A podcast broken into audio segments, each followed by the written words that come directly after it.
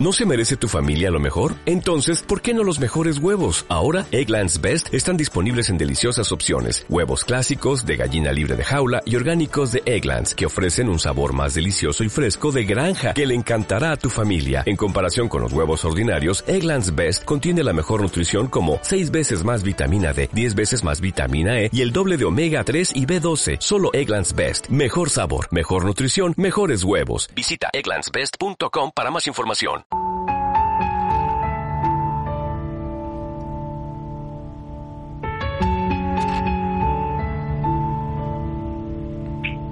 Buenas noches, Graciela Larch. ¿Cómo estás? Buenas noches, Raúl. Estoy genial. Buenas noches, tronadores. Bienvenidos a soñar juntos antes de dormir.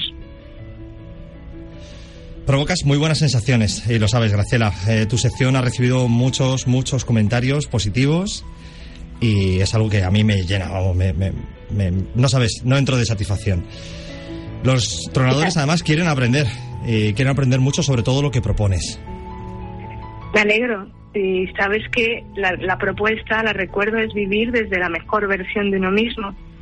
Y Raúl, de las consultas que he recibido, hay una con la que podemos introducir la sección de hoy, si te parece.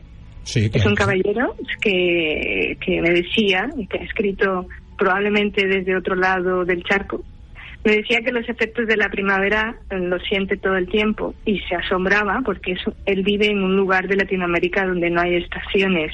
Curioso. Y es verdad, la primavera como estación nos va a influir y es, sin embargo, una metáfora que he utilizado, porque cuando experimentamos sus efectos, estemos o no en esa estación, es una llamada de atención para que aprendamos a poner los pies sobre la tierra. Si estamos volados, es menos probable un punto de reflexión, que es lo que hablábamos la semana pasada. Se trata de poder aterrizar lo que se siente y permite no utilizar la frustración como una excusa. Pero das a Ese sería entender... el, el tema de, de- hoy, ¿no? Ajá. Eh, Pero das a entender que la frustración es, es, es una disculpa. ¿Cómo, cómo es posible si lo pasamos muy mal cuando nos sentimos frustrados? Pues sí, parece una locura, Raúl. Sin embargo, lo hacemos. Mira, una frustración tiene dos caras. Una negativa a- a- al querer encarar la solución sin honestidad y una manera de ver la situación sin opciones. Y para ambas cosas necesitamos que ese mundo nuestro del sentir sea un aliado de verdad. Mira, se trata de actuar con nosotros igual que lo hacemos con un amigo al decirle, por ejemplo, él se, él se acerca y al decirnos cómo se siente, normalmente somos pacientes, le escuchamos y después le hacemos preguntas para que de alguna manera se, se aclare, ¿no?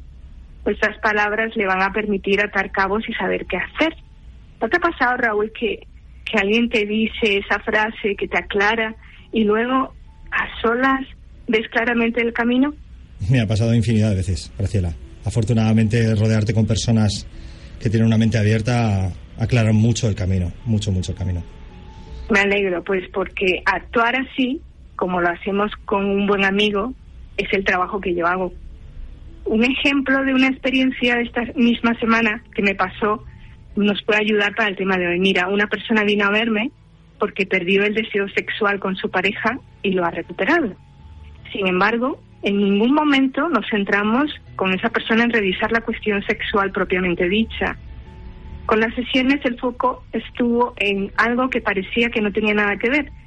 Era en descubrir que su falta de líbido era en realidad el efecto colateral de una frustración que estaba mucho más atrás en el tiempo, antes incluso de la convivencia con su pareja.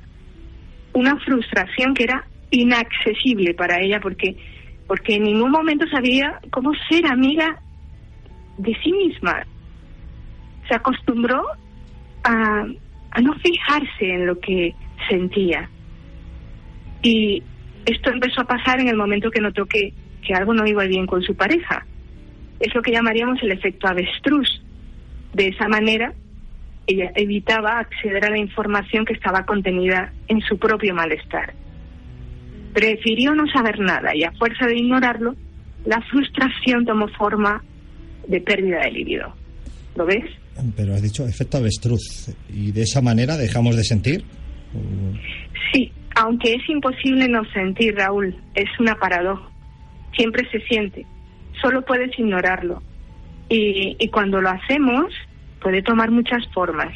Una de ellas, por ejemplo, es la tensión muscular de los hombros tan común y de la espalda, que se hacen ricos los osteópatas con esto. Las malas digestiones, los dolores de cabeza o el caso que te mencionaba, la pérdida del deseo sexual puntualmente porque te has enfadado con tu pareja o de forma crónica porque te has quemado en la relación. Diríamos que es como un ejemplo de frustración endémica, ¿no? Cuando cuando nuestro sentir no nos ayuda a clarificar una solución, porque porque no somos amigos de esa parte, es lo más parecido a un servidor informático que es incapaz de, de atender las peticiones del cliente y, y, de devolverle una respuesta en concordancia con lo que quiere. Entonces es como si estuviésemos con un amigo que todo el rato está sembrando malos pensamientos en nuestra cabeza, nos mete cizaña, ¿sabes? Hace interpretaciones que nos hacen dudar o nos critica sin dar la cara, lo hace de forma civilina. O puede que también nos esté abrumando con pseudoargumentos sin darnos tiempo para, para pensarlos de verdad. Pero yo tengo un par de dudas. ¿Qué nos quieres decir con interpretar? Eh, ¿Acaso lo que sentimos no es, no es objetivo, Graciela? Mira, lo que sentimos es lo más subjetivo que existe. Va a convertir en enemigas nuestras emociones y sobre todo a nuestras parejas. Es lo que llamamos ver la realidad eh, e imaginarla como nosotros queremos. Yo creo que lo puede explicar mejor un invitado, que en este caso es un audio que tú tienes allí, de nuestro amigo José Luis Cárcamo. Lo ponemos. ¿Sabes? Perdón. Eres Uf, pues eh, tienes un caos interno, un montón de interpretaciones que te conducen a mm, estados violentos. Hay muchos tipos de violencia, no tiene que ser ni física ni verbal, pero estados violentos contigo mismo y quizás con la otra persona, en la forma de expresarte, en los gestos y sobre todo estado de desasosiego y de, y de falta de paz. Mira, Raúl, lo, que, lo que esta persona ha dicho es muy interesante, ¿verdad? Mucho. Yo creo que lo que podemos hacer para gestionar la, la, frustración y la interpretación es cerrar con una clave como lo hicimos la semana pasada. Si la semana pasada dijimos que lo importante era observar, ¿vale?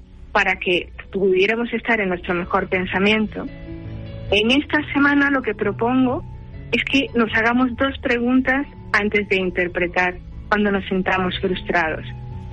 ¿Qué le, voy a, ¿Qué le diría a mi mejor amigo? Es decir, ¿qué me diría a mí mismo? ¿Y cuál sería la mejor solución? Y sobre todo pensar que siempre se puede hacer algo. Eso es todo, Raúl. Sueña con esta propuesta antes de dormir tú también, por favor. Lo haré, Graciela, lo haré. Muchísimas gracias por todo lo que nos aportas cada jueves. Es un placer tenerte con nosotros.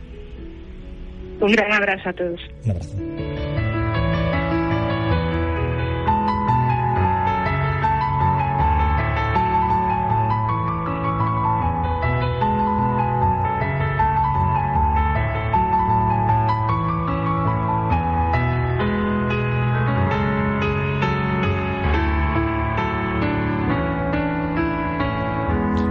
Recordar amigos que aquellos que creen en la magia son los que están destinados a encontrarla. Nos vemos, nos escuchamos la semana que viene aquí en Dale que Truene de 10 a 12 de la noche.